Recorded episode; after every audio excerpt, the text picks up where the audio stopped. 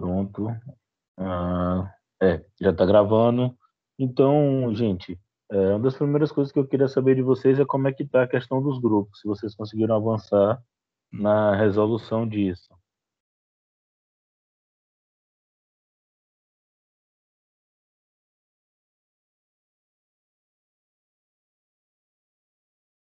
Não? Sim, é, na minha sala, pelo menos, já tem três grupos formados. Só tá faltando um, um, último se formar. Se o senhor quiser, eu já posso enviar os três aqui. Olha, Adilson, me corrija se eu estiver errado, por favor, mas se são três grupos com 10 e um com 9, se tem três formados, o outro já está formado também, né? Não? Não, sim, sim, eu sei disso. É que, assim, né, tava faltando eles próprios se reunirem, né, e me enviar, entendeu? Me enviar não, né? Enviar lá no grupo, né? Mas acho que eles ainda não se organizaram nesse sentido de juntar quem tá faltando, entendeu? É, Adilson, então eu vou te fazer um pedido. É, transmita a mensagem como minha, né? Para uhum. que é, eles façam isso, eu entendo por uma questão né, de, de formalidade e eles se organizarem, estarem cientes da coisa.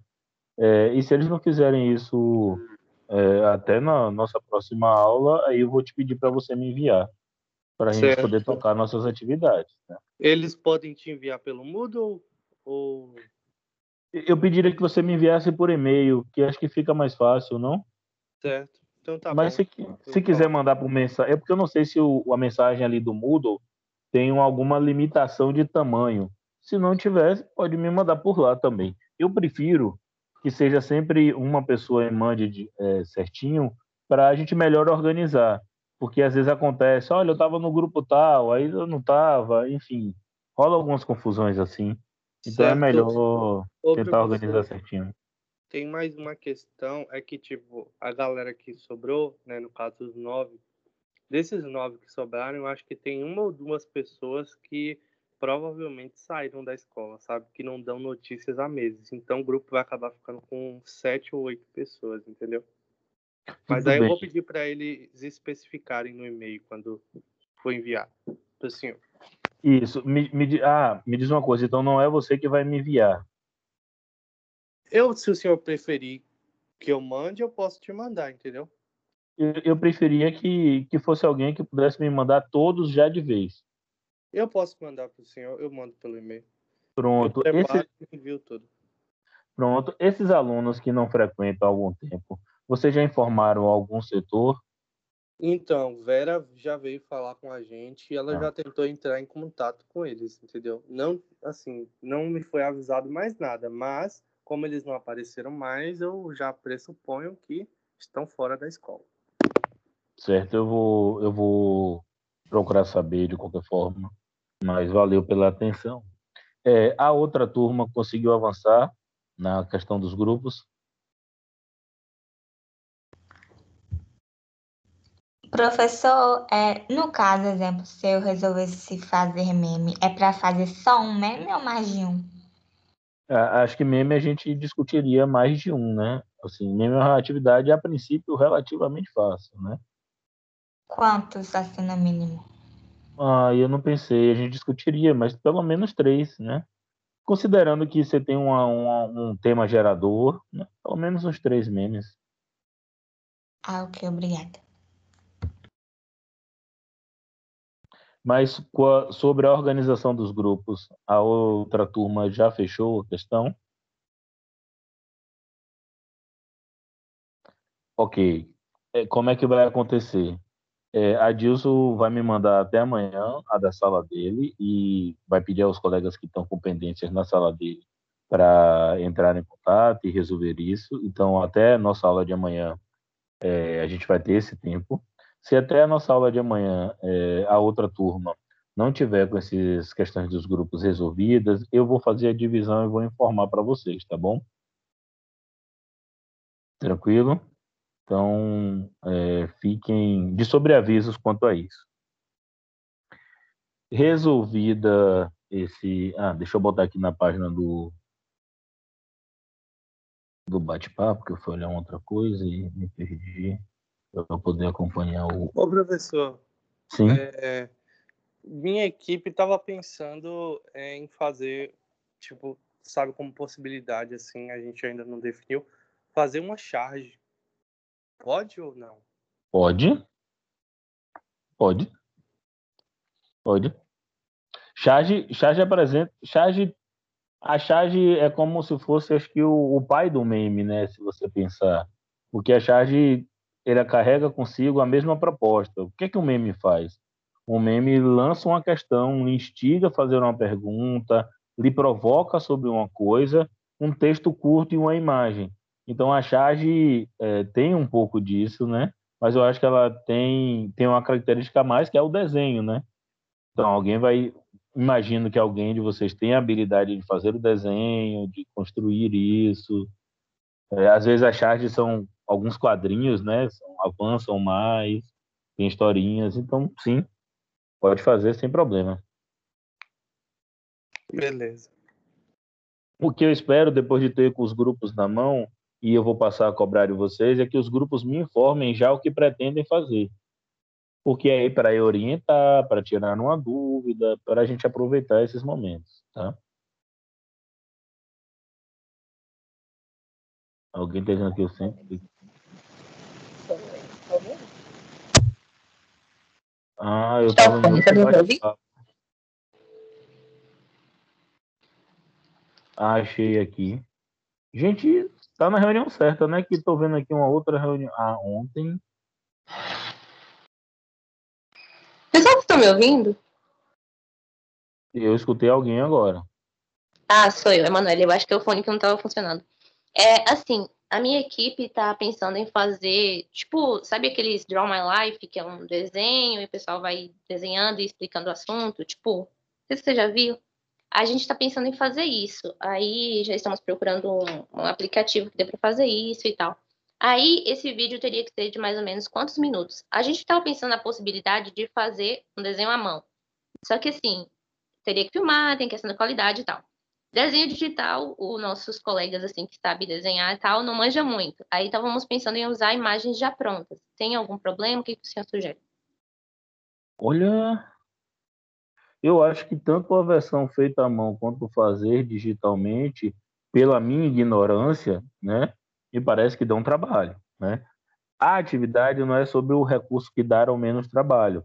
O que eu quero que vocês se liguem é vocês vão conseguir é, trazer uma reflexão com essa proposta, com o meme, com, com a charge, com essa história contada aí. Esse negócio da história contada assim na mão e desenho, eu acho super legal, eu acho uma habilidade gigantesca. Eu vejo que a galera às vezes usa não necessariamente só coisa desenhada, mas os outros elementos, né? É, físicos mesmos, e imobiliza, enfim, e acelera o vídeo. É, então, sim, você pode fazer. É, o tempo Nesse caso aí, é muito mais complicado da gente definir previamente, porque tem que ver também qual é a proposta do que vocês querem discutir. Isso pode significar utilizar mais ou menos tempo. Na verdade, o tempo aí é, é uma margem de subjetividade muito grande. Eu não sei se eu poderia fazer uma cobrança é, de vocês. Depende do que vocês pretendem fazer. Vocês já pensaram no tema? Qual dos dois temas? Pelo que a gente discutiu, é bem provável que vamos fazer sobre direitos humanos. Certo. Tá, e você tem ali, tem várias coisas ali que dá para discutir. Dá para discutir tanto o aspecto lá preso mais na história sobre como os direitos humanos não não não alcançavam as mulheres, ou dá para discutir hoje é, qual a implicação dos direitos humanos, o que é direitos humanos mesmo, enfim, você tem várias possibilidades. Eu acho que o tempo, o tempo, quem vai definir muito é, é vocês na elaboração da proposta. O que eu acho só é que se for em 5 ou em 10 minutos, você tem que conseguir passar a mensagem com qualidade, fundamentado no debate, com a relevância das questões, com problematização, com esses elementos todos que eu sempre cobro de vocês e está lá nos critérios de avaliação. Então, nesse caso aí, eu acho que o tempo é, é de menos. Agora, obviamente, né, um vídeo desse. Eu não, eu não lembro de ter visto vídeo desses muito longos, né? Geralmente são vídeos um pouco é, mais curtos. Né? É. Eu acho que o maior que eu já vi desse foi coisa de 3, 5 minutos. Eu já vi maior. Quero explicando alguma coisa sobre natureza, mudança climática, alguma parada dessa. Eu já vi uns grandes, mas era tipo quando alguém ia contar a sua própria história. Mas quando é assuntos assim, eu, eu geralmente são menores. Uhum. É isso, então vamos trabalhar com vídeos menores, mas que nesse vídeo menor tenha qualidade. Beleza. E aí, mais alguém? Não. É, me diga uma coisa, já que não tem questões é, diretas sobre nossa atividade, né, nossa escolha de atividade. Vocês viram que aquela questão das salas foi resolvida, né? As salas lá dentro do, do Moodle. Vocês disseram que tinha uma sala nova e nessa sala nova não não estava com nada que eu tinha colocado. Eu eu acabei colocando e depois é, foi decidido o, utilizar a sala antiga da gente, tá? Então eu apaguei todo o material que estava lá e todo o material já está tá disponível como antes na nossa sala do primeiro semestre. E aí vocês só tem que tomar o cuidado de rolar, né? Passar as páginas até alcançar a parte que está em história. Eu coloquei em destaque e está escrito lá, segundo semestre, tem uma foto dos Minions, um texto e um vídeo de apresentação da disciplina. Então dá para sacar bem, não tem muita confusão não. Tranquilo? Alguma pergunta sobre isso? Deixa eu ver. Lá está dizendo que tem pergunta, mas não consegue ativar o microfone. Laís, é, Laís, eu, eu não. Acho que eu não sei como te ajudar, não. Alguém tem ideia de como ajudar a coleguinha?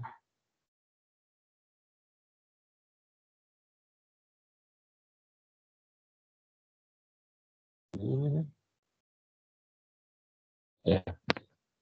Lascou-se. Você pode perguntar aqui pelo, pelo chat. Consegui. Mesmo. Amém. Ah, eu coloquei aqui no celular. Meu Deus do céu, socorro. É, então, o meu grupo, ele está pensando em fazer dois tipos de formas para passar a mensagem. Nós pensamos em fazer tanto TikTok como card. Aí eles ficaram em dúvida se poderia usar dois métodos. Pode? Uh, a princípio, não. Mas minha sugestão para vocês é façam um bem feito. Certo. Não divide a atenção nisso, não. Eu sei que o TikTok é uma parada rápida, e eu sei que cards também, a depender de como sejam feitos, podem ser rápidos. É... Então, por isso, acho que vocês talvez sintam a necessidade de poder fazer mais de um. Eu não vou limitar vocês nisso, né? Mas façam direito, tá? Eu tenho que fazer bem. Então, escolhe um primeiro, trabalha bem, vê se em um vídeo de 15, 30 segundos, eu não lembro qual é o limite do TikTok, é, ou dessas redes parecidas, enfim. Chega a ser um minuto, né, o limite do TikTok. Sim, 60 segundos. 60 segundos? É isso, então um minuto. Você tem que conseguir criar uma estratégia para em um minuto fazer uma reflexão importante sobre temas temas que têm um grau de complexidade, que precisam de uma maturação, então, só fica ligado nisso. Escolhe um e faz bem feito, vai pro abraço. Aí, se tiver feito bem feito, terminado, tá ótimo, e quer fazer mais coisa, não tem problema não. Mas escolhe um e faz bem feito. Porque o fato de ter tá feito dois, você só vai fazer com que eu tenha que avaliar mais duas coisas, e aí, se uma tiver boa, outra tiver ruim, não vai ser legal. Tá bom, obrigada. Mais alguém? Cara, essa foto do Adilson, cara, toda vez que eu olho para ela aqui, me dá a, a, a, percepção de que alguém tá levantando a mão. Aí eu passo o olho aqui, eu já. Rapaz, que doideira essa foto. Cara. É, Ana Beatriz está com a mãozinha levantada. Sim, professor. É, boa tarde. Meu grupo também, a gente estava decidindo a gente fazer, tipo, a gente queria para expor mesmo no Instagram. Aí a gente estava pensando em fazer posts personalizados mais um TikTok. Aí a gente queria saber também se podia, mas vai seguir o mesmo esquema que você falou para a Laís, fazer um bem feito e tal, e depois dar concentração ao outro. Vamos, vamos, vamos então voltar. São duas equipes que já pensaram em coisas parecidas. Então, vamos, tenta conversar comigo me explicando por quê. Que vai ver essas duas coisas casam e tem sentido é, para a idade de vocês, para o mundo da internet que vocês vivem e faz menos para mim. Então, para ver se é a, é a melhor decisão mesmo pedir para que vocês façam um só. Então, me argumente aí por que vocês escolheram. É, primeiro, que é um post personalizado. O que é isso? Eu não entendi o que é post personalizado. Professor, é porque, tipo assim, vou explicar. A gente conversando e tal no grupo, a gente decidi, a gente, né, tava conversando e eu lembrei que você é muito ligado nas redes sociais, Instagram, essas coisas, memes e tal. E aí tem posts, tem Instagram que tem posts, posts personalizados, é tipo, você botar informação e você, tipo, tem uma dinâmica lá no post, você poder botar um fundo, colocar uma figurinha, colocar meme, colocar, sabe, dados no post. Você pode fazer, tipo, um card mesmo só que, tipo, cheio de informações, e aí você faz tudo o que você quer, você pode colocar memes e tal, e informações. E aí você pode, você posta no Instagram é, como forma de, tipo, sabe, das pessoas verem seu conteúdo. Quem usa isso é muitos os criadores de conteúdo do Instagram usam mesmo. E fica, tipo, a coisa mais linda. A gente tem uns exemplos dos posts de química, que a gente fez um trabalho, assim, em química, e ficou muito bom. E aí a gente estava pensando nisso. E no TikTok a gente pode colocar também no mesmo post, entendeu? A gente pode colocar os posts mais o TikTok, porque no Instagram tem aquela função de você colocar e a pessoa poder arrastar para o lado. Então a gente pensou nisso, porque é explicativo, é, o público vai ver e tal, e é, eu achei muito boa ideia, mas aí é critério, né?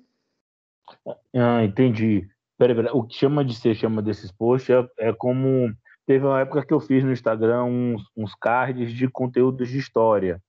Aí eu botava uma capa e dividia, a pessoa ia passando para o lado e aí vai tendo uma série de informações. Tem um tipo de post que a galera chama de carrossel também, porque é uma imagem só, aí você vai passando e a imagem vai andando e você vê as informações. No Instagram, eu acho que o limite são 10 imagens. É sobre isso que você está falando? Sim, é sobre isso. Eu ia até mandar foto aqui no chat dos posts que a gente fez de química, que ela pediu uhum. para ser uma coisa mais dinâmica e a gente colocou figurinha, a gente colocou bastante coisa. E ficou, eu, eu gostei muito e eu acho que o público gosta muito também dessas coisas, porque não é aquela coisa monótona de você botar, ah, tal coisa é isso, você pode botar em mais, pode botar o que você quiser. E aí, mais o TikTok, aí no caso a gente podia, poderia fazer, tipo, cinco posts com conteúdo escrito e tal, e mais o TikTok, que é mais dinâmico ainda, a gente tava pensando nisso. Tá. É, Laís, sua equipe estava pensando nesse sentido e eu joguei água. Sim, exatamente nesse sentido. É, só que, para mim, card, ele é apenas uma foto e post, para mim, eles são mais fotos, só que do mesmo conteúdo. Aí, Bia no caso o senhor, perdão, o senhor tinha falado que colocou cards, aí tinha várias fotos. Para mim isso é post, mas eu não sei ao certo porque nunca procurei a, o significado de cada um, mas foi exatamente isso que Bia falou.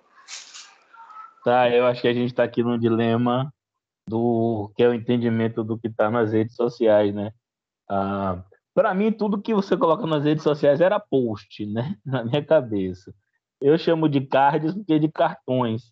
E é. Enfim. Mas eu entendi de maneira geral. Agora a gente só precisa talvez ajustar isso. É... Vocês querem, em uma única postagem, lembrem, né? Vocês vão postar isso a princípio se vocês quiserem, né? Aliás, se vocês acharem legal e a gente achar legal, eu posso falar a pessoa para postar no Instagram do Instituto. E aí, se eu for preso, eu espero que vocês façam um movimento por me tirar da cadeia. É... Mas é, piada à parte, é, é, é, quando for fazer uso, vai ser apenas uma postagem e dentro dessa postagem, como no Instagram tem aquele recurso de ir passando para o lado, você vai passar várias imagens, vários cartões e que vai ser animado, e inclusive um desses cartões vai ser um vídeo. É nesse sentido ou é fazer várias postagens aleatórias ou várias postagens separadas? Eu só estou tentando ah, entender tá, o pensamento. Anterior, eu... anterior, professor, de fazer um post só com todo o conteúdo que a gente produziu. Eu vou mandar no site é, o exemplo que, eu, que a gente fez. Ok. Se eu entendi bem, e a gente pode ir ajustando, não tem problema não. Podem fazer é, de boa. Tranquilo, tranquilo. Eu imagino que vocês já saibam locais para usar, né? Eu uso o Canva, porque é o que eu acho mais fácil. E já vem com um bocado de template mais ou menos pronto, enfim, eu consigo mexer. Mas me parece que vocês sabem bem mais do que eu. Mas se precisarem, eu posso ajudar de algum modo com o Canva. É, pode postar aí no, no chat que eu estou acompanhando aqui pelo, pelo computador, que eu dou uma olhada. É, bem, é isso. Acho a ideia super legal. Acho que com esse negócio da pandemia, um, uma parada que eu particularmente queria de algum tempo, né? Mas que na área de ciências humanas é sempre muito delicado, né?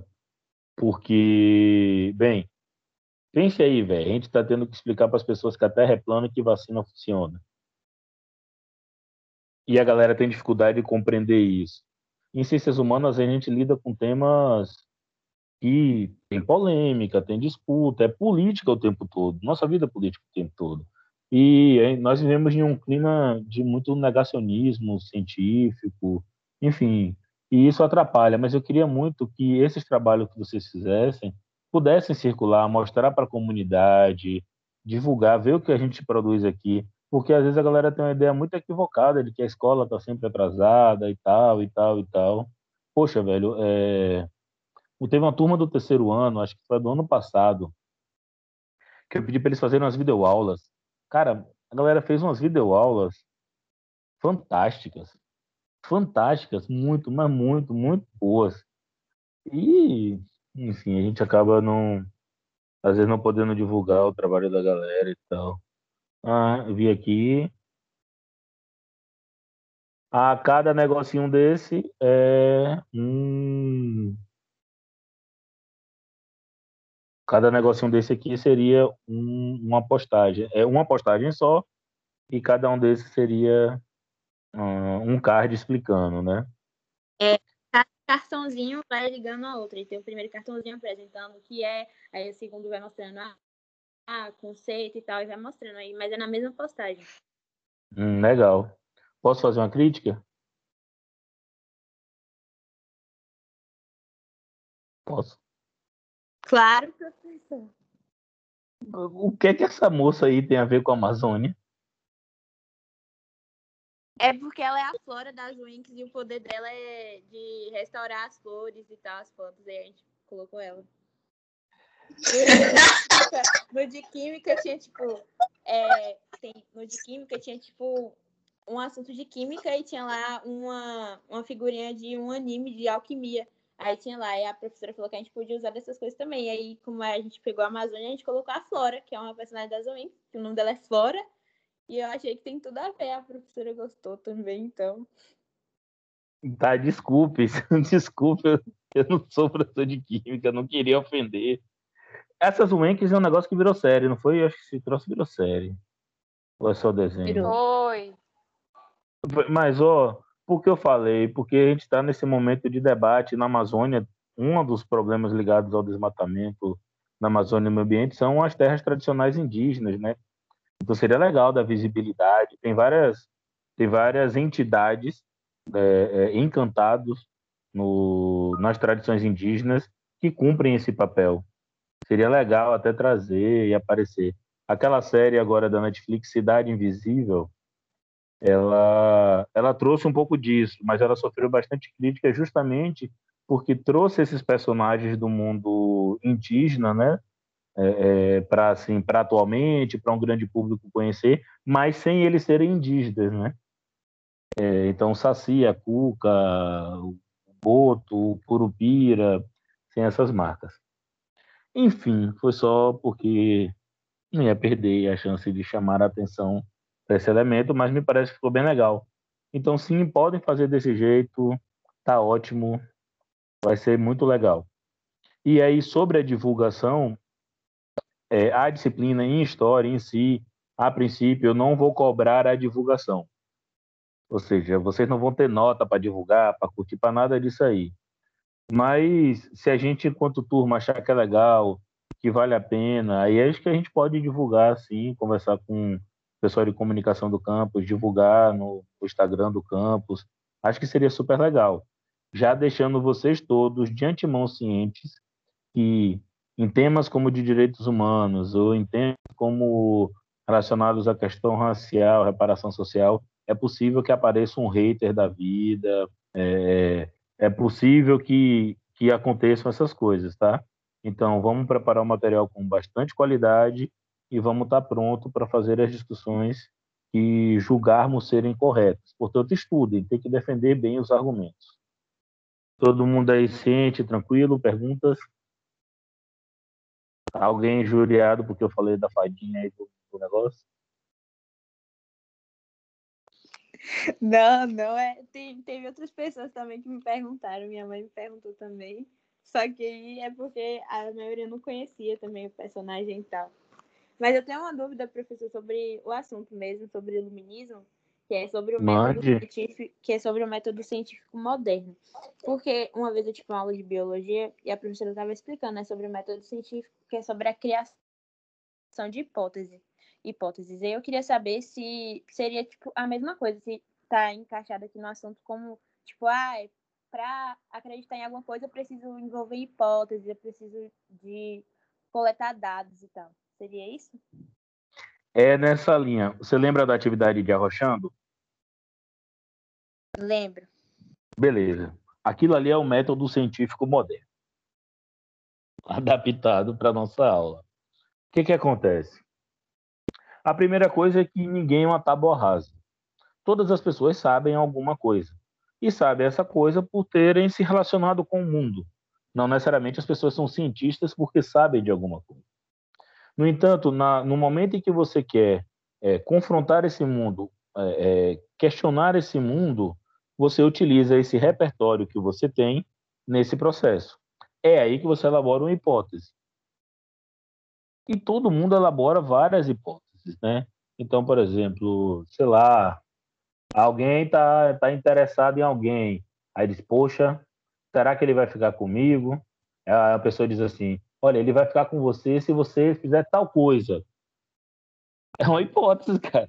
Você está é, é, diante de um, uma, uma evidência que você tem, você está apostando que um determinado comportamento vai ter como resultado esse outro comportamento.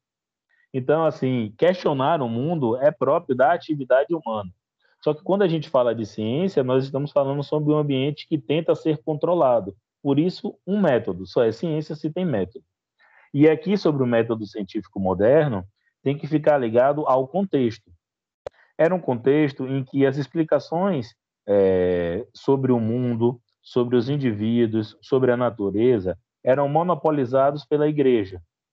Então, as coisas eram desse jeito porque Deus teria dito que era desse jeito e os intermediários de Deus com os homens eram a Igreja Católica.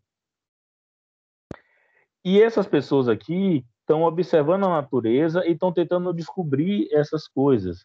E fazem isso justamente formulando hipóteses. Elas formulam hipóteses, um dos primeiros passos do método científico. Depois eles vão lá e testam essa hipótese. Experimentação, empirismo, fazer esses testes para ver se isso se repete. É daí que vem a ideia de leis. Como vocês estudam, por exemplo, acho que é em, em física, né? Lei geral da termodinâmica Lei Geral da Mecânica dos Corpos, tem um, tem um negócio desse, né? Que, ou seja, que é, as pessoas fizeram esses testes, encontraram padrões de repetição, né? Lembrando que em história não tem isso, né? Não se repete. História é ciência porque ela tem um método investigativo. Então, quando nós falamos sobre o método científico moderno, a gente está falando sobre é, um, um grupo de pessoas que, em determinado momento da história, não necessariamente se juntaram, né? mas que começaram a elaborar formas de é, conhecer o mundo, de interrogar o mundo e, a partir disso, o explicar sem que isso fosse monopolizado pela igreja, sem que a explicação fosse divina. E, gente, isso é extremamente poderoso, tá? Então, por exemplo, uma doença que se alastra. Por que essa doença está acontecendo? Deus. A gente, sei lá, não orou bastante, alguém pecou, algo desse tipo. E não a explicação, sei lá, médica. Uh, um rei. Por que nós devemos obediência àquele rei? Bem, porque ele é um rei por direito divino. Ou porque algumas pessoas trabalham, outras fazem guerra e outras oram. Lembra as ordens do período feudal e do, do absolutismo? Então, alguns lavouram a terra, outros oram, ou seja, é o clero, e outros batalham, que são a aristocracia. Bem, mas por que essas coisas são desse jeito? Porque é um ordenamento que Deus quis. Então, é, é, as, as, a vida humana ela é explicada a partir de algo externo a ela. E essa galera, e essa galera, lembrando sempre, tá? Não é que seja um bando de ateu, não, tá? A galera só acha que tem que revelar as leis divinas, compreender Deus através da ciência, tá? A grande parte, grande maioria deles. Então, sendo bem direto e retomando sua pergunta, sim, Ana, tem a ver com o que a professora é, falou, que é a elaboração de hipóteses. Você tem uma dúvida, você elabora uma hipótese. Lembra que na atividade Arrochando, eu perguntei, vem cá, vocês receberam o jornal, quem foi que matou Arrochando? Aí vocês iam dizer, pô, quem matou foi não sei quem. Isso é o quê? A hipótese. Como é que você faz para transformar essa hipótese em algo que seja verdadeiro, que seja provado, você precisa de uma evidência, de uma prova que dê sustentação a ela. Aí vem essa nova prova. E quando vem essa nova prova, eu te perguntava: e aí? Você ainda pensa do mesmo modo que antes? Aí alguns de vocês diziam: não, agora a gente já acha que é assim. Então, por isso, hipóteses estão sempre mudando. Por isso que a ciência também está sempre mudando. Porque surgem novas evidências, aparecem novas perguntas e por aí vai. Ajudei. Tem alguma coisa que ficou com dúvida que eu posso retomar? Ajudou, professor, é só isso mesmo. E também eu tinha outra dúvida, na verdade, que eu não entendi mesmo. Tipo, do método científico eu até entendi, mas é, do depotismo esclarecido eu não entendi. Eu até anotei aqui porque eu não entendi nada sobre depotismo esclarecido. Então, o que é que rola? Em alguns momentos da história, tem transformações que são bem gigantescas, né? É, eu, eu não imaginaria, quando eu tinha a idade de vocês, que se eu fizesse um comentário sexista ou misógino na sala, eu seria talvez amplamente reprimido e, sobretudo, pelas mulheres conscientes de si e de que aquilo é desse jeito e por isso reprimia. Não é que não tivesse pessoas insatisfeitas, ou que as meninas eventualmente não ficassem satisfeitas e não questionassem. É que parece que a época que a gente vive isso tem mais peso. Vocês, mesmo cada vez mais novas, debatem essas questões. Porque os temas do feminismo se alastraram e chegaram mais longe nas pessoas. Nessa época aqui, da pergunta do déspota esclarecido, o que tinha se alastrado e chegado nas pessoas era o iluminismo. E ele não tinha só chegado enquanto ideia, ele tinha promovido transformações reais nessa sociedade. Estamos falando da Revolução Francesa. Estamos falando de movimentos de libertação nacional. Ou seja, teve gente que pegou em arma, que questionou a ordem social, que propunha novas formas de organizar a sociedade, isso não quer dizer que essa nova forma de organizar a sociedade fosse uma forma justa e igualitária, era só diferente da anterior. Mas fizeram tudo isso. O que é que os caras que pensa? Ó para isso, tem um maluco ali dizendo que a Igreja Católica, a Bíblia não é a fonte única do conhecimento. Que o que explica a gravitação dos corpos em torno do Sol não, não é a Bíblia? Que quem dá o poder político para mim, que sou rei, eu sou rei por direito divino. Não, você é rei porque o povo lhe concede a soberania. Você não pode concentrar esse poder todo, esse poder tem que ser dividido, executivo, legislativo, judiciário. Então, essas formulações iluministas, elas questionam frontalmente o antigo regime. E esses vários reis são pessoas do antigo regime por toda a Europa. E aí a situação é tensa. Por quê? Porque essas ideias ganham adeptos, se alastram e mostram grande potencial. Grande potencial, inclusive, de desenvolvimento dessas nações. Então, o que é o despotismo esclarecido? O despotismo esclarecido é uma tentativa de manter tudo como está, reformando parte do Estado. Então, os reis continuariam controlando tudo, portanto, déspotas, controle absoluto né, sobre a sociedade, sobre o Estado, mas eles não seriam déspotas brutos, déspotas como os anteriores, eles seriam esclarecidos, de esclarecer, de iluminar, de razão. Então, eles beberiam da fonte do iluminismo para transformar sua sociedade, mas essas transformações dessa sociedade não colocavam em xeque a estrutura social, não colocavam em xeque o poder dessa própria aristocracia, desse próprio rei. Então, a galera lia Filósofo das Luzes, às vezes modernizava, é, impedindo prisões injustas, servidão, é, proibindo tortura, então, faz algumas reformas, acesso à escola, então faz algumas reformas, mas não pretende questionar o controle do poder do rei. Então, o que é que o despotismo esclarecido é? É uma grande tentativa, em grande medida bem executada, de lidar com essa grande onda que vem com o iluminismo e com a Revolução Francesa, que é essa onda liberal, dessas ideias de liberdade, igualdade, esse questionamento. Então, despotismo esclarecido é essa tentativa de trazer esses novos parâmetros, não só do ponto de vista da, da filosofia política, mas também da econômica, né? de investimentos em manufaturas, de algumas transformações econômicas. E, esse tipo de ação foi feita. O que é que não foi feito? Colocar em xeque a ordem social, o poder do rei, o poder da aristocracia. Deixa eu ver como é que está aqui no, na explicação. Olha. Então, beleza. Então, por exemplo, seria o despotismo esclarecido seria, por exemplo, uma forma de governo lá de soberania, é, é, característica do iluminismo mesmo, lá do século XVIII e tal. Sim, sim.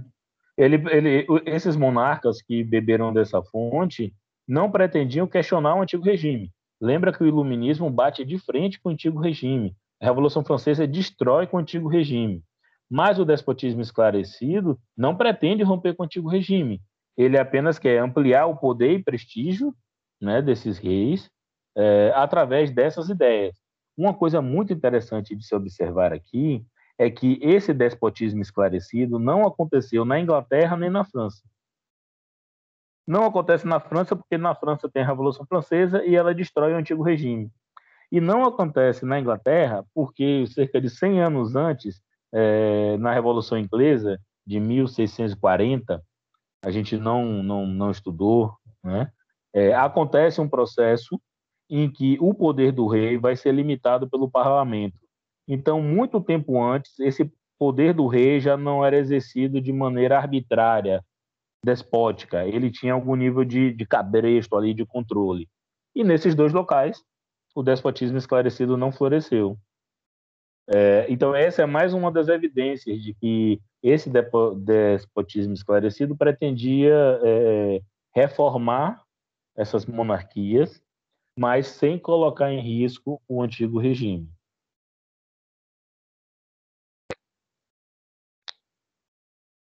Professor, então, basicamente, essas é, então, basicamente, essas pessoas que o senhor apresentou na, no slide, elas util, utilizaram as ideias do iluminismo para é, ampliar o poder dos reis, é isso? Sim. Nossa. E, e pense, pense aí, são os próprios reis que estão fazendo isso. Então, o Frederico II da Prússia foi chamado de rei filósofo né? porque ele incentivava letras, artes, criou escola, modernizou a Prússia, é, aboliu tortura, escrevia livro, era parceiro desses caras da filosofia. Tá? Então, é, é, é, é aquela história de vai-se os anéis, mas não se perdem os dedos, algo desse tipo. Então não dava para manter tudo como era antes, porque essas ideias estavam derrubando né, reis. Sim, entendi. Ah, É, tá. Ainda bem que você falou isso, Laís, porque eu tava procurando aqui, eu botei os pensadores, aí eu tava procurando, tipo assim, o que, que eles tinham em comum, todos eles, porque são muitos, né? Aí eu pensei, porra, o que, que eles têm em comum? Aí Eita. falei, Pera, vocês estão os pensadores ou despotismo esclarecido? despotismo. Ah, Eu tenho uma dúvida, professor. fica à vontade. No antigo regime, né, tinha o primeiro, segundo e terceiro estado, mas onde ficava o rei? Tipo, ele não se classificava nesses estados? O rei é um membro da nobreza. Então ele era segundo? Não, primeiro, primeiro estado, né? O rei, Não, segundo estado. Não sei. não, o rei é rei. O rei é rei. Mas dentro das ordens que era dividido, ele era um membro da nobreza. Só que ele era o rei. Então o rei está acima, né, desses estados. A nobreza é segundo estado, né? Isso, isso, a nobreza é o segundo estado. Ah, tá. Lembrando que, que quando nós falamos de nobreza, nesse período é, do absolutismo, da, ali pré, pré-revolução francesa, nós temos que ficar ligados que já já está rolando isso aqui, ó. Como é isso aqui? Nós temos a nobreza cortesã, que é aquela galera que vivia no luxo do Palácio de Versalhes. Quando a gente vê aqueles filmes com os palácios, aquela galera que vivia lá charlando, comendo, bebendo, que tinha recebia dinheiro, enfim, que estava lá de rolé, de boa, com cara para cima. Tinha aquela nobreza provincial, aquela galera que já ficava nos interiores, os tipo daqueles castelos, das possessões, é, é, mais do interior. Tinha a família real, propriamente dita, né, que eram os membros ligados mais diretamente ao, ao rei, né, primo, parente, esse negócio, que vivia também em torno dele ali com a nobreza cortesã. E tinha a nobreza de toga. A nobreza de toga é a nobreza que comprou o título. Ou seja, aqui você já está acontecendo um que processo? Essa aristocracia, ela tem um poder político e esse poder político lhe assegura vários privilégios. Então ela se mantém com força. Mas tem uma burguesia nascente que não tem poder político, mas tem muito poder econômico e que está querendo ter poder político também, está querendo ter seu lugar à mesa. Então, nesse tenso equilíbrio que se sustenta o Estado absolutista. Então, muitos membros da burguesia, portanto, do terceiro Estado, eles vão e conseguem é, comprar títulos de nobreza por serviços prestados ao rei, por empréstimo de dinheiro ou por comprar mesmo, casamento, esse tipo de coisa. E aí essa é a chamada nobreza de toga. Então, sim, quando nós falamos do antigo regime, estamos falando do rei como o chefe do Estado, aí nós temos o clero como primeiro Estado, a nobreza como segundo Estado, e o terceiro Estado, os trabalhadores, a burguesia os camponeses. Mas dentro de cada um desses tem algumas divisões, que é bom ficar ligado. Ah, tá. E eu vi, professor, que no governo jacobino aboliu a escravidão nas colônias francesas. Só que, tipo, e na França? Não aboliu, não? A escravidão? Foi só nas colônias? É porque nessa época não tinha mais é, escravidão na França, salvo engano minha memória, não tem mais escravidão na França. Na, na Europa, nesse período, é, já tinha começado a avançar um, muito é, a crítica à escravidão. E a escravidão, de fato, se concentrava nas colônias, e quando o cara vinha da colônia para a metrópole, poderia vir é, trazer um escravo, né? eventualmente ele continuava escravo, né? Quando a gente fala sobre abolir a escravidão nas colônias, é porque era nas colônias que se concentravam os escravos. Era lá que estava né, o grosso, pelo menos na sociedade francesa. Agora, é... vai ser a primeira vez que vai abolir a escravidão na história. Isso é muito significativo. É muito significativo e eu quero que vocês liguem a isso. Esse é o período considerado mais radical e é o período que vem como terror. É o período que é criticado muito, faz muito juízo de valor sobre esse período. É o período que você tem mais ganhos sociais. sendo ponto alto a libertação do, dos escravos. Detalhe, é, a gente não desenvolveu longamente, tá? Mas quem consegue essa libertação são os próprios escravizados. O que é que os caras fazem?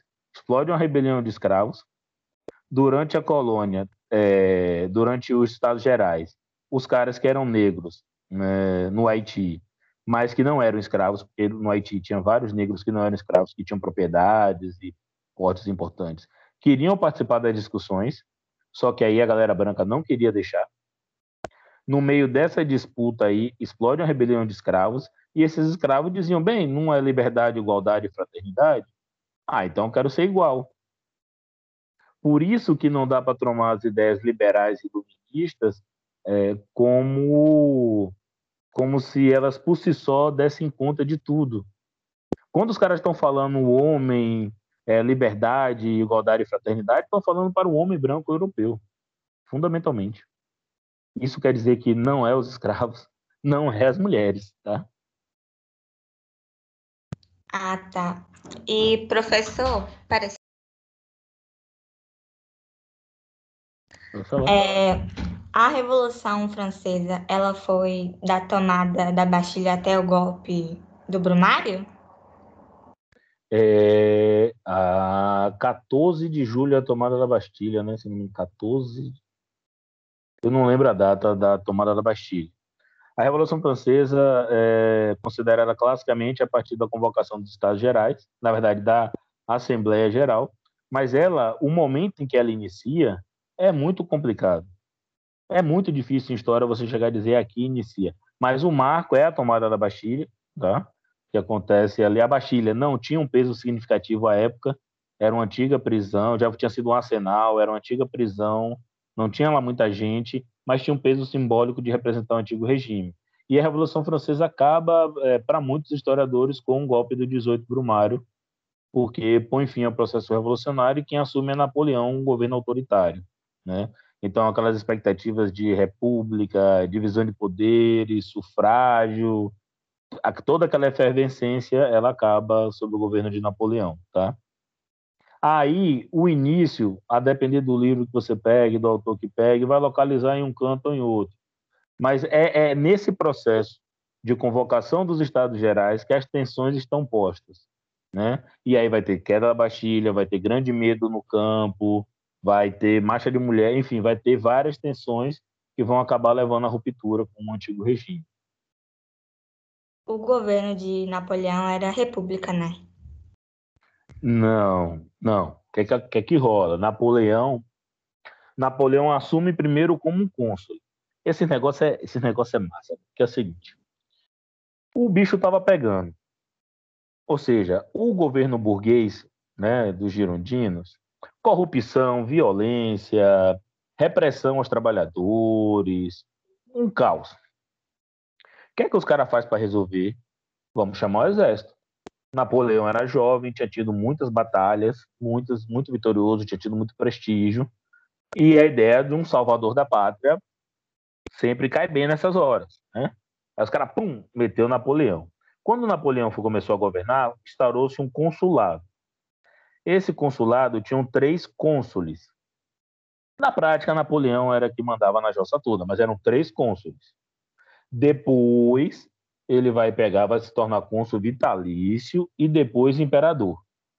Só que, diferente dos outros imperadores, ele não foi coroado pelo Papa, ou seja, aquela relação com a igreja que sustentava o antigo regime, de o Estado e igreja andarem juntas. Não, quem colocou a coroa na própria cabeça foi Napoleão, por quê? Porque ali era o símbolo do direito civil, do poder civil. So, é, é um Estado autoritário, tá? É um governo ditatorial, repressor, mas é civil.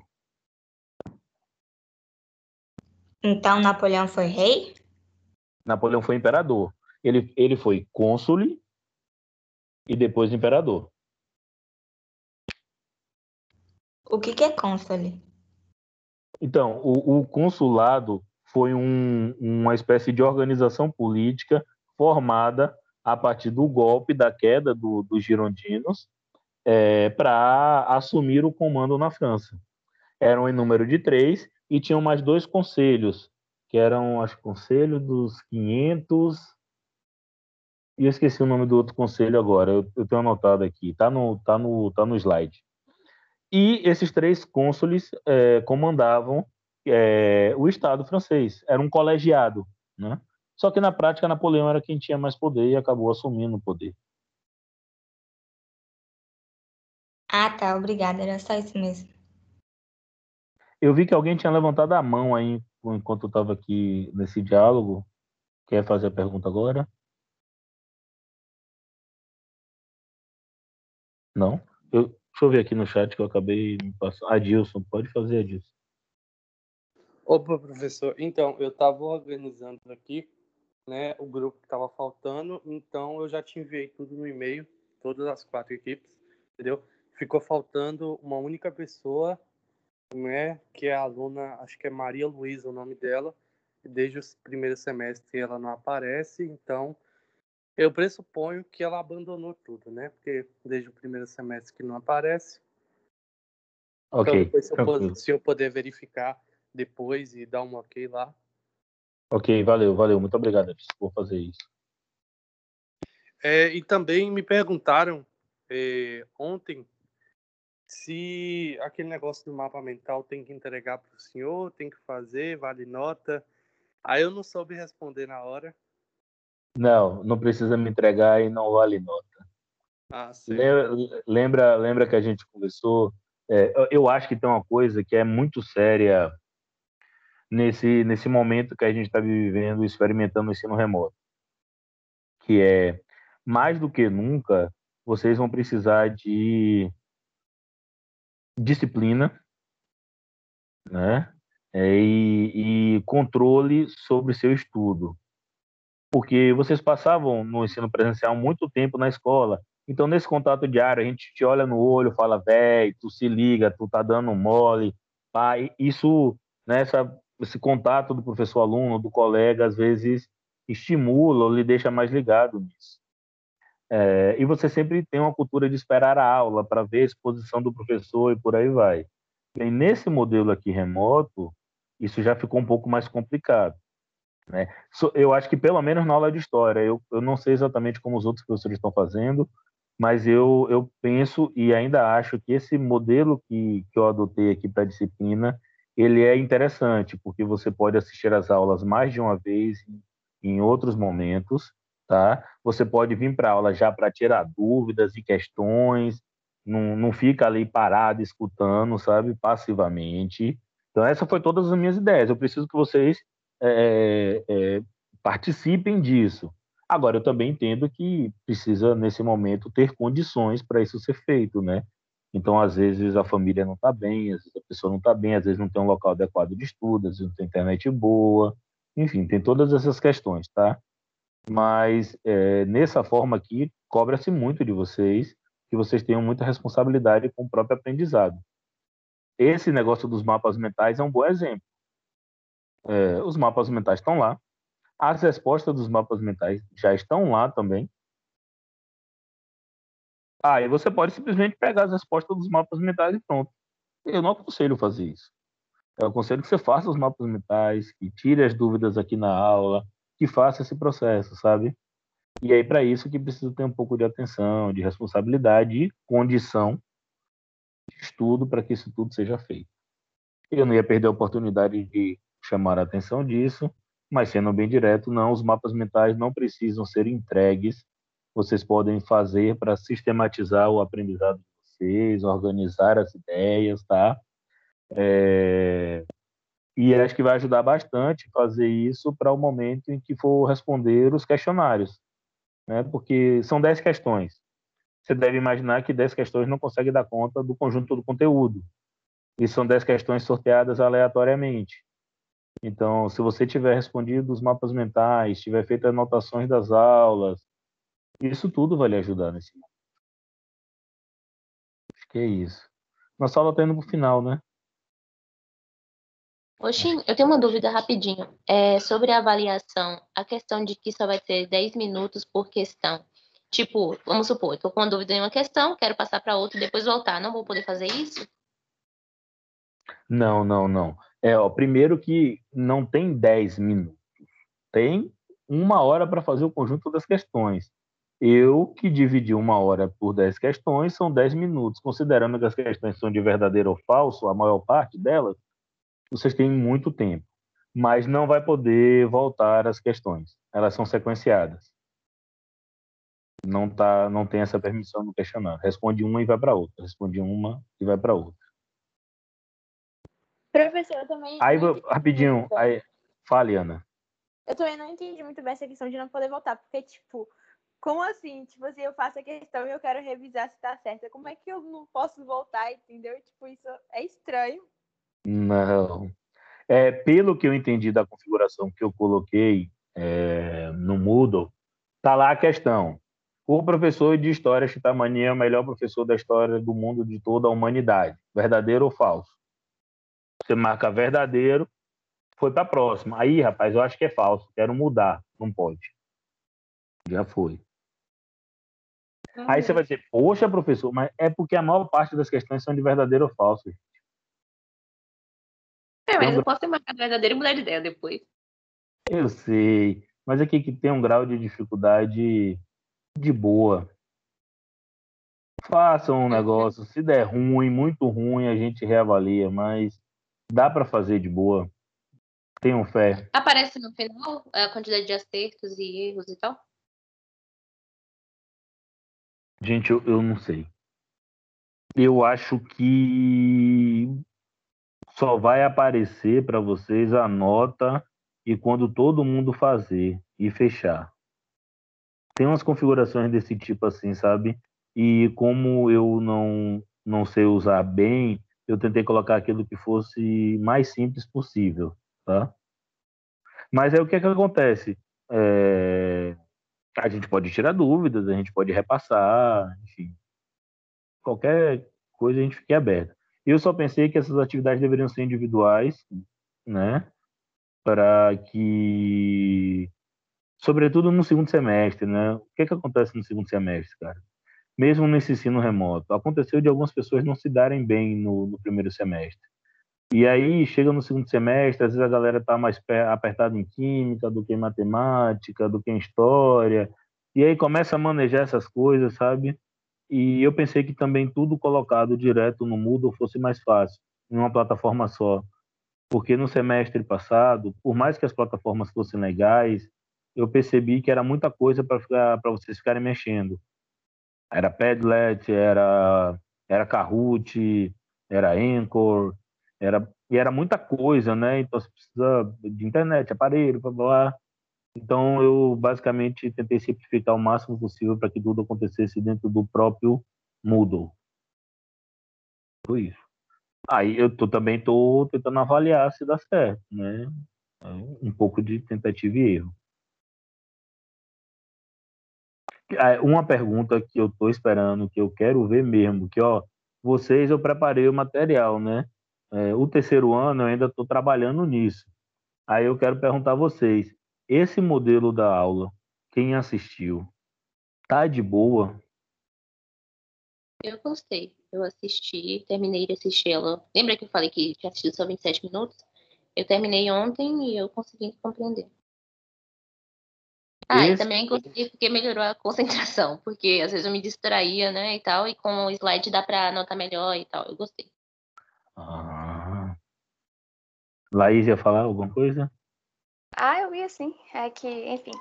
ah, é uma questão bem relativa, né? Pra mim tá bem tranquilo, mas eu tenho amigas que elas têm um pouco de pavor de vídeo grande, aí elas já ficam todas se perguntando, meu Deus do céu, o que, que vai acontecer? Aí elas ficam bem agoniadas, né? Mas pra mim tá bem tranquilo. É, vou pegar um pouco da fala de Manu. Eu gosto de aula com slide porque eu consigo me concentrar mais. É, o Laís, me diga uma coisa, os vídeos estão grandes, é isso? Sim, é, é isso. Ó, porque ó, observe, é, estudante, estudante é uma parada doideira, velho. Eu gosto. Ó, no, no semestre passado, eu acho que nosso maior vídeo teve 24 minutos, algo assim. Que era a média que eu tentei manter. né, nesse semestre eu não consegui fazer isso, pela característica dos conteúdos e pela forma de exposição. Então eles passaram. Mas a média de visualização dos vídeos no semestre passado não foram boas, né? E aí o que é que eu pensei? Que conversando com alguns alunos, a ideia de ter um slide para acompanhar ajuda na concentração, né? de, de olhar ali, de tomar uma nota, enfim, desse tipo. E aí eu já, como eu disse para vocês, eu já vou adiantando, né? De todos os vídeos, o vídeo de segundo reinado ele é, ele é o maior, ele tem uma hora. Então, obviamente, você não precisa sentar uma hora e assistir ele direto, né? É, vocês podem fazer essa estratégia. É, ver uma parte e depois ver outra, já que o Zé aqui está se cansando. O bom de ter aula gravada é que você pode fazer isso, né? Então essa é a ideia, que vocês tentem é, manipular a partir daquilo que lhe deixa mais à vontade para você estudar. Bom, mas eu eu vou tentar é que esse é outro problema, né, velho? É, vocês estão acostumados a muitas videoaulas da internet, né? E os vídeos de videoaula não ultrapassam muito de 20, 25 minutos. E é uma habilidade muito grande fazer isso. Eu não estou aqui fazendo uma crítica. É, mas algumas vezes, na produção da discussão que eu quero fazer com vocês, é, extrapola. Porque tem algumas coisas que eu quero discutir que, que não vai dar para ser feito, né? Então, só justificando porque acontece. É, mas só tem, acho que, uma aula que é muito grande. As outras, vocês dividem, vem um pedacinho, depois vê outro. Mas não deixem de ver, não. É, amanhã nós temos nossa aula com mais tempo, tá? Então, por favor, tentem ver a, as videoaulas desse primeiro bloco, para que a gente possa amanhã tirar várias dúvidas, sabe? Fazer várias discussões sobre isso. É, antes de terminar de vez, o Vitor tá por aí, aquele rapaz do chip, né, cheat poster. Eu acho que não, professor, ele não tá não, mas é, não tá, não. Eu, eu sei algum, algumas coisas que, tipo, se você quiser perguntar, eu souber responder, eu respondo.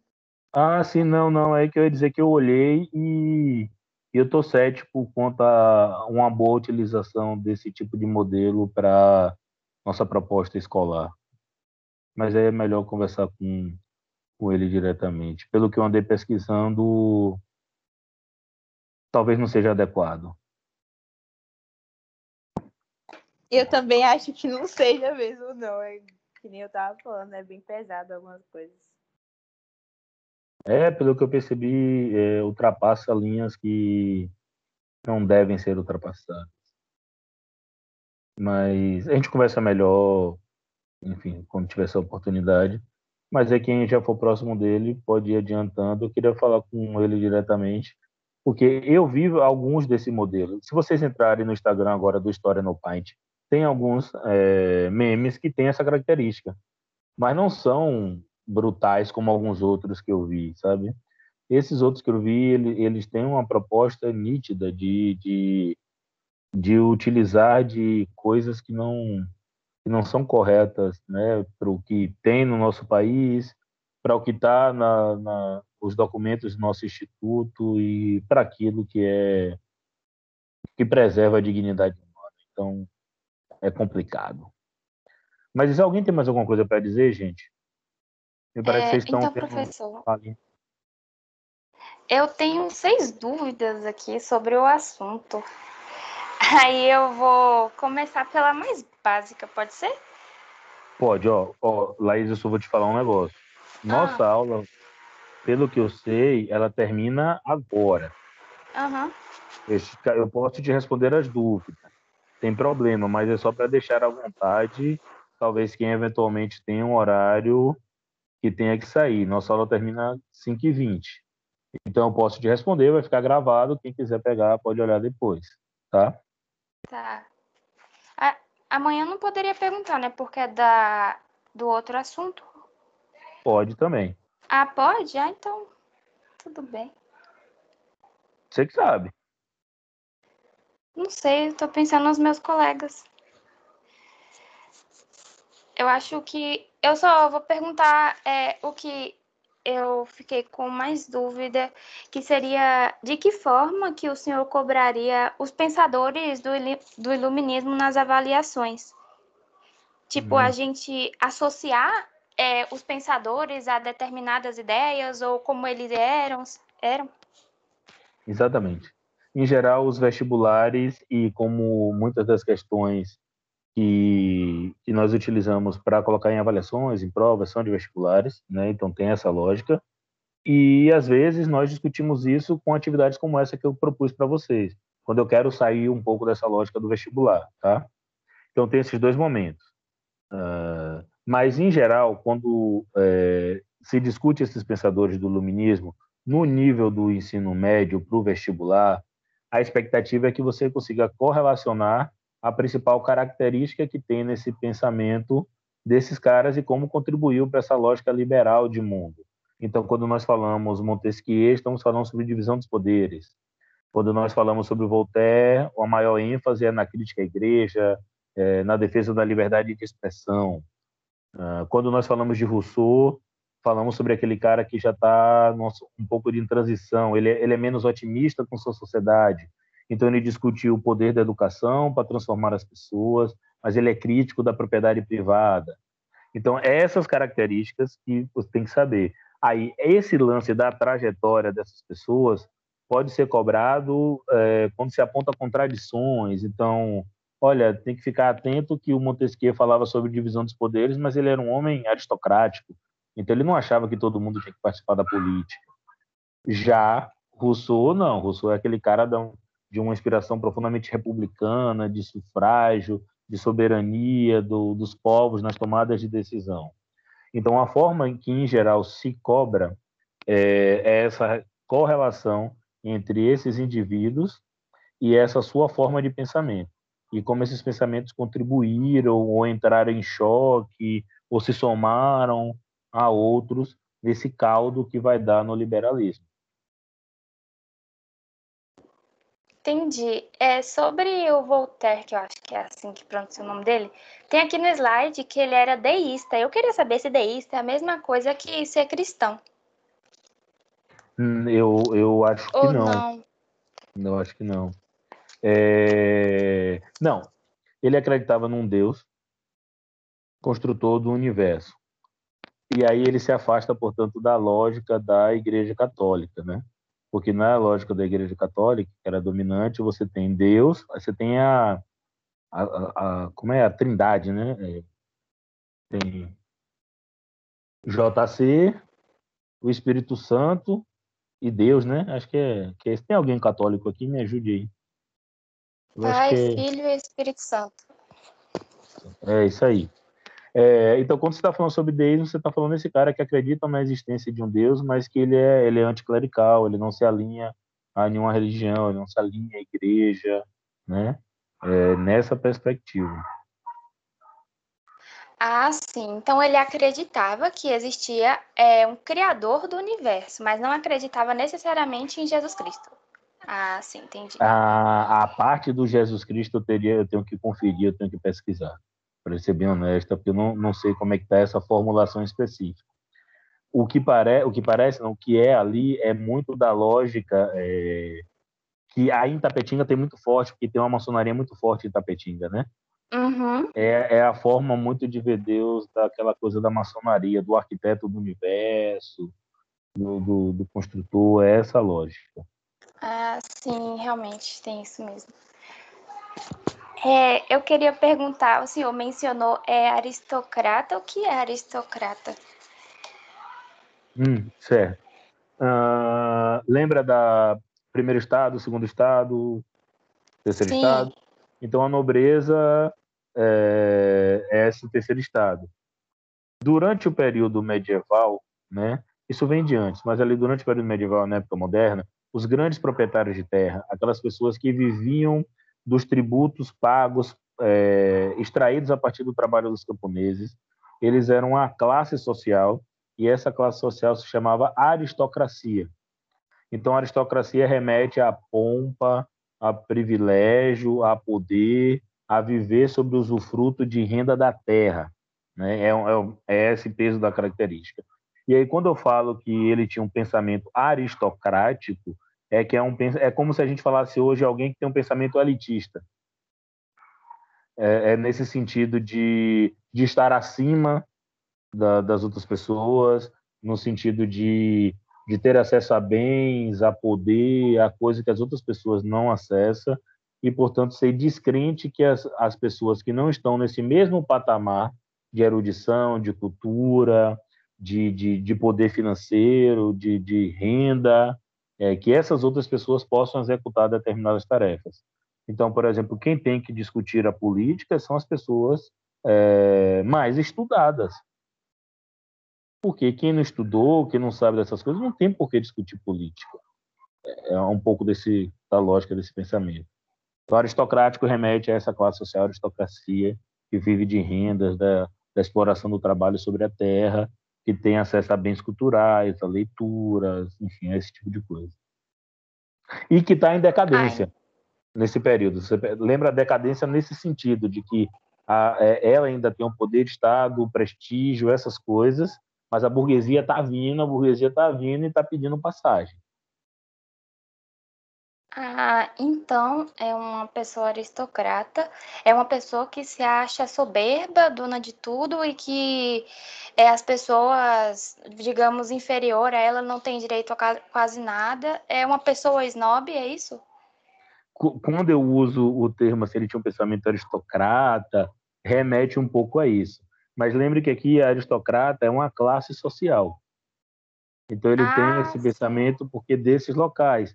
Então, um aristocrata, não, ninguém vira aristocrata. Ou você nasce ou não é. Um aristocrata é um nobre, alguém de sangue azul, alguém que nasceu no luxo e na riqueza e que tem isso porque é de direito dele, sabe? Então, os reis, os bispos, os, os reis, os condes, os marqueses, sabe? É essa galera que é aristocrata. O rei é aristocrata, essas pessoas são aristocratas. É essa classe social. Ah, entendi, entendi. Obrigada.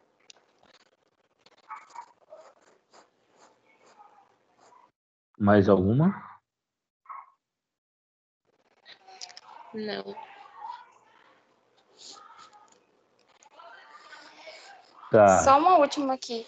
Sobre os pensadores. É, Adam Smith, ele não é a favor do liberalismo econômico, já o François ele é? O François Peraí, o sobrenome Kenais, é quem Kesnais, é esse mesmo. Hum, não, é assim, ó.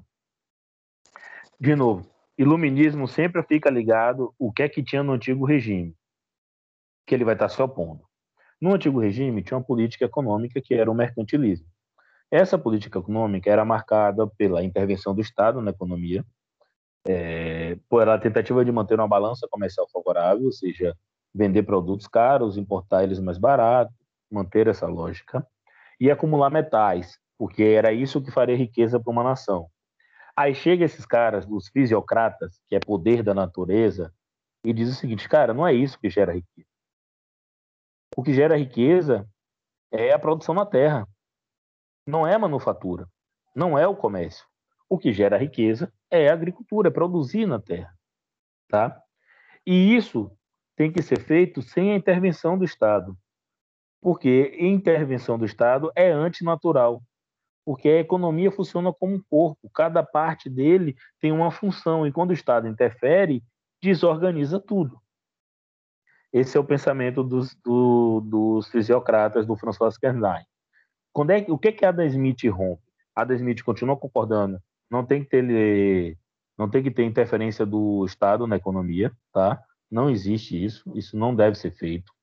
Uh, mas ele divergia dos fisiocratas porque, para o Adam Smith, o que gerava riqueza era o trabalho. E isso é muito interessante. Se você pensar, o comunista Karl Marx vai pegar isso para desenvolver a ideia de que, olha bem, se é os trabalhadores que geram a riqueza, é a riqueza pertence aos próprios trabalhadores. Bem, no Adam Smith não diz isso, tá? Só estou mostrando para vocês como é o pensamento. Então, o Adam Smith chega diz, cara, o que gera riqueza não é como ficar acumulando metais por acumular metais. O que gera riqueza é o trabalho, a quantidade de trabalho investido. nisso aí. Então a terra só se transforma, a manufatura só se transforma porque alguém trabalha, porque ele trabalho, tá? E para que isso funcionasse bem, o Estado não deveria interferir, porque aí a mão invisível do mercado regularia a economia de modo que oferecesse às pessoas melhores produtos por menor preço, porque lei da oferta e da procura e a concorrência. E para o Adam Smith, essa era como deveria contra a intervenção estatal. Eu estou chamando a atenção disso porque, por exemplo, hoje você tem grandes monopólios no capitalismo. Um liberal clássico deveria criticar. O Adam Smith, por exemplo, achava que você deveria ter que cobrar imposto de maneira progressiva. Aqui no Brasil, nós não cobramos imposto de maneira progressiva. O imposto incide sobre o consumo, é regressivo. Todo mundo paga igual. É, e o Adam Smith, gente, só para constar, não é nenhum socialista, tá? Tá bem longe disso, bem longe disso. É, então, quando nós falamos sobre os fisiocratas e vai para o Smith, a grande diferença, o grande salto qualitativo é perceber que o que gera riqueza é o trabalho. Esse é o grande salto, esse é o grande movimento. E isso é um grande movimento para toda a história, gente para toda a história. Porque hoje a gente tem essa clara percepção.